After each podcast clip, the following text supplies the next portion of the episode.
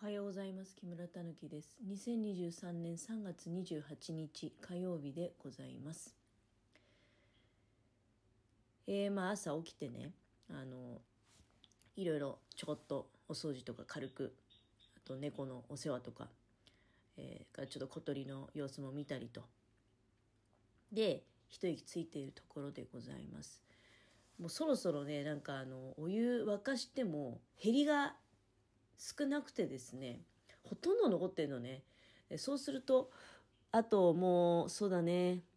うん10日もしないうちにじゃあお湯ってもう沸かさなくていいかなみたいな必要な時だけ沸かしましょうかっていうようなスタイルに、えー、おそらく落ち着いていくんじゃないかなと思われますがまあまだ今日はね沸かしてみた。でせっかく沸かしたからあのちょっとハーブティーをえー、いただこうと思いましてお砂糖が少しだけ入ったハーブティーカモミールティーね。はい。あとはお香を炊いてあのこの間私自分自身は無臭の人でいたいっていうお話しましたけど香りが別に嫌いってことじゃないんですよ。お香を炊くとねあのちょっと猫のそれこそまあ排泄物のねあの匂いとかもどうしてもあのお手洗いきれいにしてもね残ってはしまうんですよ。まあ基本的に猫の排泄物ってあのそのものはきついんだけどまああの人たちあの砂をね一生懸命かけて隠そうとしたりとか、ね、一匹ちょっとね隠さないやつが いるもんですからそれでね だけど基本的にねあの臭い臭いって騒ぐほどは匂わないんですよ。その、した時は匂うんだけど、まあ、砂かけてくれたり、であとは当然処分すれば匂わないし、ただまあ気分的にちょっとお香を焚いてね、あの、部屋の中を、まあ、清めるってわけでもないんですけど、煙が、あの、もくもくするから、あ、でも最近の煙の少ないお線香ってやつなんでね、あの、そんなに煙もくもくって感じでもないんだけど、まあ、まあ一応その煙でね、多少は浄化の作用ってあんのかなって 思って、えー、特にこの最近は、冬場はね、もう自分自身が布団から出ないので、そもそもね、あの、お香を炊くの玄関なんですけど、玄関まで行くのももう嫌だなっていうのもあるし、だけど、季節が良くなってきたので、この頃は朝一本のお香を炊いて、そして、えー、こうやってね、あの、ちょっと、お茶をいただいてと。ところでね、昨日の夜は眠れなかったですね、なかなか。なんか、悪い夢を見ましてね。一睡もできないっていうことじゃないんだけど、まあ二睡も三睡もしてるんだけど、要は細切れでね。で、非常にね、え1回目はね、久しぶりにあの、うなされておきました。で、ちょうどね、それこそ猫様が両脇にいる状態で、多少なんかその身動きが自分がね、取れない辛さみたいなのもあったのかなっていう気もするんだけど、まあ、ちょっと寒いんでね、あの、猫を両脇に抱えて寝てやろうと思って、あえてわざとね、あの、猫を両脇に置いたんですよ。で、おとなしく猫たちもやっぱ寒いもんだから両脇固めてくれて固められたことによって寝返りが打てなくなりそういうストレスがあったのかな。あ、まあ、嫌いな方には申し訳ないんですけど、まあ、ちょっとあえてじゃあ固有名詞は避けてあの黒いあいつね。黒いあいつって言えばもうピンとくると思うんですけどあのカタカナ4文字で表現されるあの専用の処分処分剤 処分剤殺虫剤がね存在するような殺虫剤がとか言っちゃったけど。あのそいつが自分の体のね嫌な感じだったね。あのちょうどお腹のあたりとか足のあたりに左側だったと思うんだけど。ポツンって動いてるとかそういうんじゃなくてなんか張り付いてるって感じ。なんかすごく嫌な感じだったのねあのもしかしたらこれ皮膚の中にいいんじゃないみたいな見えるんですよ見えるんだけどねっていう夢だったの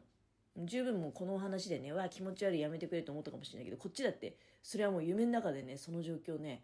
もう悲鳴ですよ、悲鳴。で、現実に、あの、悲鳴を上げてしまったんですね。わーっつって。で、当然暴れました。暴れるっていうか、要するにこう手がバッて動いちゃったの。自分でも分かった。猫がもうすっ飛んでいきましたので。猫がすっ飛んでいってね、で、あの、もう二度と近寄ってくることはなかったです、一匹は。一匹は、なんかあれ2、3時間したら朝方ってことなのかな？入ってきたけど、でもその1回目、わーっつって両手振って目が覚めたのは2時ね。で、そっから1時間ぐらい眠れなくて、で、またね、しばらくすると、やっぱり知らないうちに、1時間は確実にね、起きてんなって印象あったんだけど、目をつぶって、で、その次に、もう、アラームで目が覚めたのね。このね、アラームが鳴るまでの間に見ていた夢っていうのが、温泉旅館に行くんですけど、温泉旅館っていうか、温泉旅館のようなビジネスホテルのような、まあ謎なんですけどね。で、なんかね、あの、大風呂があるって聞いていたのにね、大風呂があるって聞いていたのになぜか、旅館の厨房の脇に、なんか従業員の人が使うような、まあでもそれなりに大きい風呂ではあったんだけど、その風呂にたどり着くわけ。自分が、だいたいこれね、夢の中でも同じようなパターンだけど、朝早く起きて風呂行こうと思って、で、風呂場へ行くと。そしたら、聞いていた大風呂じゃなくて、お客さんが入らないような、従業員の人が使うような厨房の脇の風呂場にたどり着き、なおかつ、入りたいのに入れないっていうね、そういう夢だったの。で、お客さんそこね、あの、時間違うんですよ、みたいな。今入る時間じゃないんでっていうふうに言われて、え、そうなんですか？だって、今まだ6時じゃないですかとね。あの、普通どこ行っても入れますよみたいなね、ちょっとそういう押し問答があって、で、悪態をつきながらね、まあな、こんなとこ温泉旅館じゃねえわみたいなこと言いながら、っていうところで目が覚めると。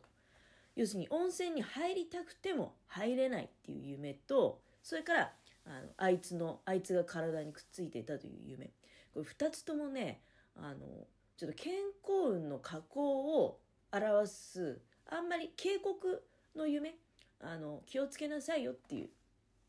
夢なんだそうです。まあ、私今月結構あのそうね無職っていうかその週末しか働いてない割には忙しかったんですよ。まあもちろんその半分は遊びだろうがっていう話なんですけど、結構予定がしっかりとこう詰まってまして、で、まあ荷物の受け取りとかそういうのもあるけどね。まあでも割とね、あの、気がついたらもう、あ、だいぶ、まあ3月もね、もう今週で終わっちゃうんだけど、そんな感じだったので、確かにね、あの、ちょっと気をつけなきゃいけないなというふうに思っております。いや、もう一個にはね、気をつけなきゃいけないっていう意識が非常に高まっているのは、なぜかって言いますと、実は私ね、ちょっと前に、あの、食用用ミシンを買うかもしれないっていう話させていただいていたと思うんですけど、えー、実はその後に、まあ、大阪行って、で、セーバーセンタービル行って、貝原デニムっていうね、あの立派な生地を買ってきました。でそれでまあ一着ね家のもののジャケットを仕立てたんですよ。もう今手持ちの家庭用ミシンでね。でただ、まあ、上手に仕立て上がりました形としては。でもねそれやってる途中でだからこれも限界だなって。多分そのやりながら喋ってたと思うんだけど限界だなって思いで、まあ、家のものにとりあえず完成品を見せて着てもらいました。で全然もう着れ着れるの。我ながら、あ、大したものだなって、まあもちろん型紙が一番大したものなんですけどね、型紙考えた人が。で、家のものに、まあ一応プレゼンでもないんですけど、こういうところがね、もうあの、家庭用ミシンの限界なのよ。って、要するに、糸がもう、針が踊っちゃってて、まともに縫い目が打ててないんですよ。縫えてはいるんだけど、縫い目が乱れちゃってるのね。で、これすっごい残念だよねって。だって、綺麗にできてんのに、もうミシンが限界だから、こうなのよっていう話を、まあ、一生懸命でもないよ。軽くしました。だけど、家のものがね、今その完成した品物を見て、あのこいつには持たせてもいいと思ってくれたんじゃないの？でいや最初その職業用ミシンっていくらぐらいなのって聞いて、まあ、まあ10、10, 万っていうふうに言ったんだけどね。現実はそうじゃなかったんですね。あのそれは ちょっと申し訳ないんですけどで私が、まあ、10万ぐらいって言ってそうなんだっていう話で終わった後に一回ホームセンターに行ってでミシンコーナーがあるんですよ。でそのミシンコーナーで見たところまあ確かにね10万くぐるやつもあるんだけどやっぱり20万近くするものも当然あるわけ。でまあカタログもらって帰りましょうと。3, 3枚ね。3機種。で家のものはベビーロックっていうところのなんか極みっていうのがね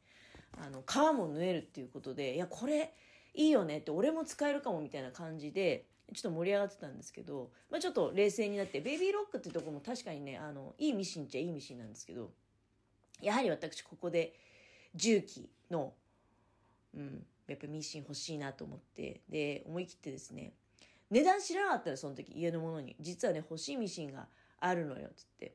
重機の SL700EX っていうのがあるんだけどそれが欲しいのよっていうね話をさせていただいたんです。で、えー、その時に値段知らなくてね値段一生懸命調べてたんだけどあんまりネット上とかでね出てないのは出ててもあのメルカリとかでその正規品じゃないやつね。多分だけどそのいわゆる転売ヤーっていうやつが在庫もうどうしようもないからね。手放すっていうような形のものだと思うんだけど安いっちゃ安いんだけど正規ルートじゃないんでそれはちょっとね違うだろうってことで。でもまあ値段は定かじゃないなと思いながらあそんなことを話していたらお時間が来てしまいました、え次に譲りたいと思います。